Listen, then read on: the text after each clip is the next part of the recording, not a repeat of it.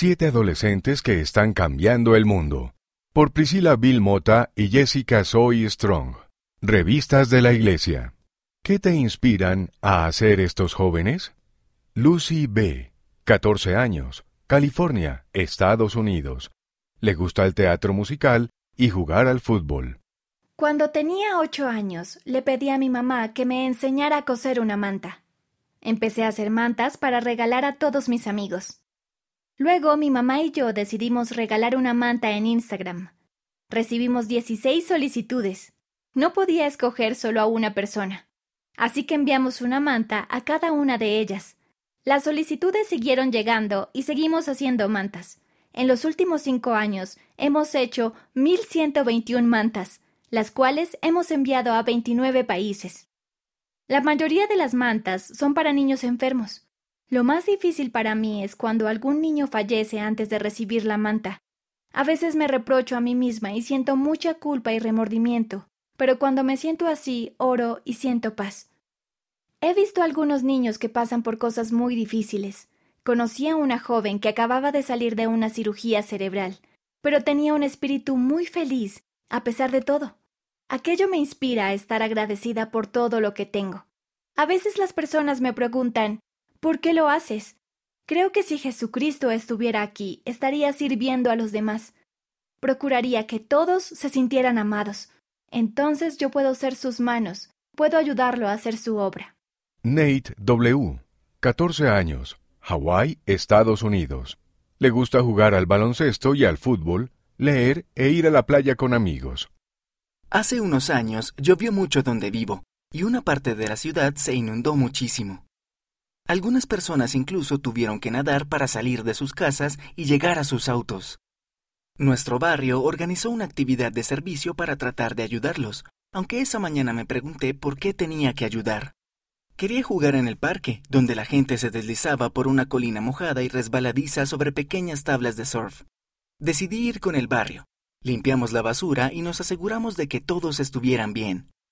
Ayudé a ordenar las cosas de las personas y me aseguré de saber a quién pertenecía cada cosa.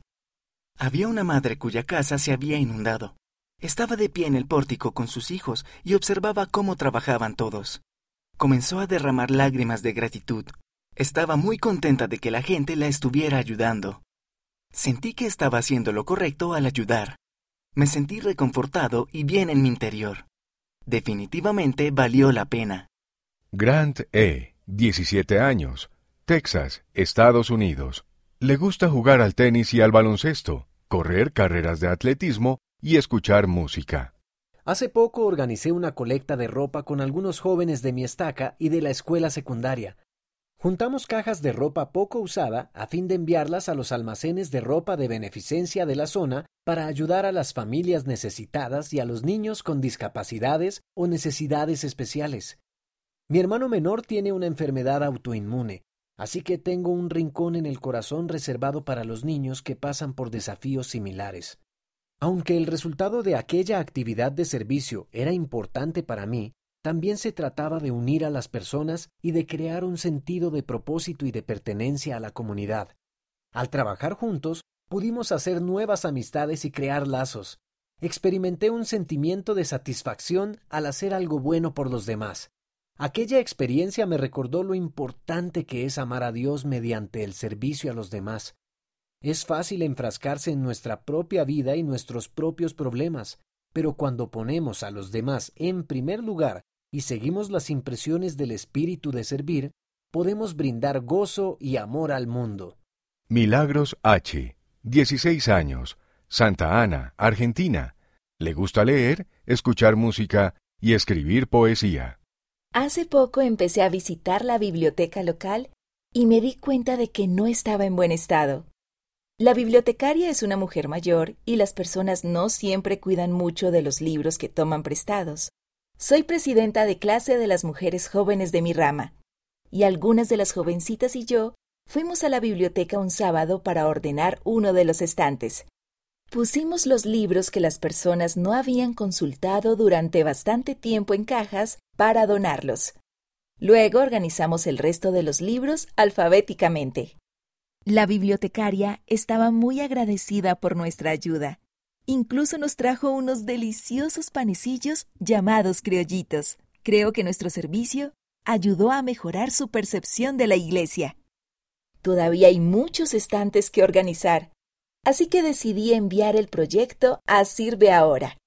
Ahora las personas de mi ciudad pueden encontrar el proyecto en Sirve Ahora y ofrecerse como voluntarios para ayudar. Las escrituras dicen que Jesucristo anduvo haciendo bienes. Tal vez mi actividad de servicio no haya tenido un gran impacto en el mundo, pero para la bibliotecaria y las personas que van a la biblioteca marcó la diferencia. Sirve ahora es un sitio web y una aplicación de la Iglesia donde las personas pueden encontrar oportunidades de servicio cerca de ellos. Averigua si hay proyectos en tu zona en sirveahora.org o en la aplicación Sirve Ahora, o envía tu propio proyecto como lo hizo Milagros. Telia L., 17 años, Saskatchewan, Canadá. Le encanta cantar, el taekwondo, el boxeo y tocar el ukelele la guitarra y el piano. Mi mamá nos ha llevado a mis hermanos y a mí a cantar y bailar en hogares de ancianos desde que yo tenía seis años. Es nuestra manera de compartir el Evangelio.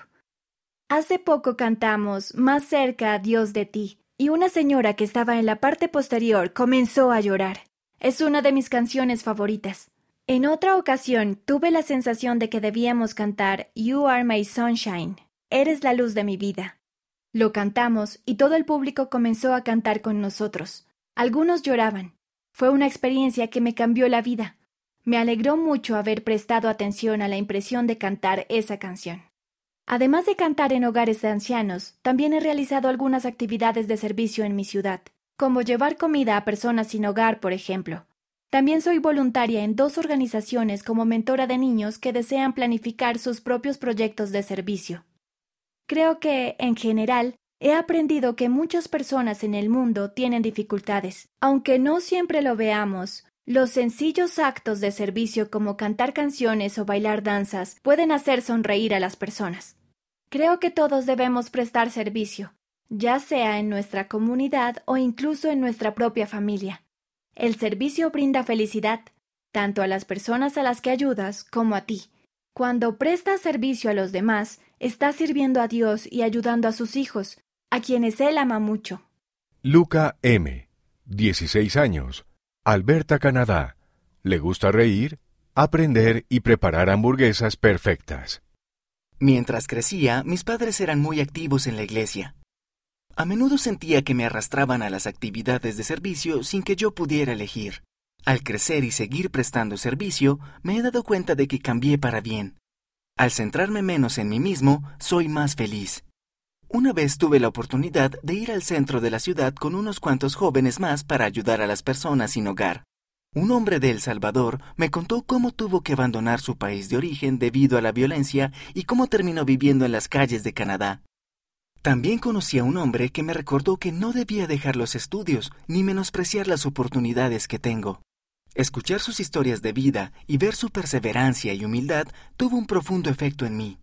Es fácil ignorar a las personas sin techo y suponer que han traído sobre sí su condición actual. Pero Isaías habla de cómo Jesucristo llevó sobre sí nuestros pesares y fue rechazado por los hombres. Creo que, como discípulos de Jesucristo, no debemos desatender a los que son rechazados como Él lo fue. Aunque tal vez no pueda resolver todos sus problemas, sé que incluso los actos de servicio más pequeños pueden marcar una gran diferencia en la vida de alguien. Limna C., 16 años, Ciudad de México, México.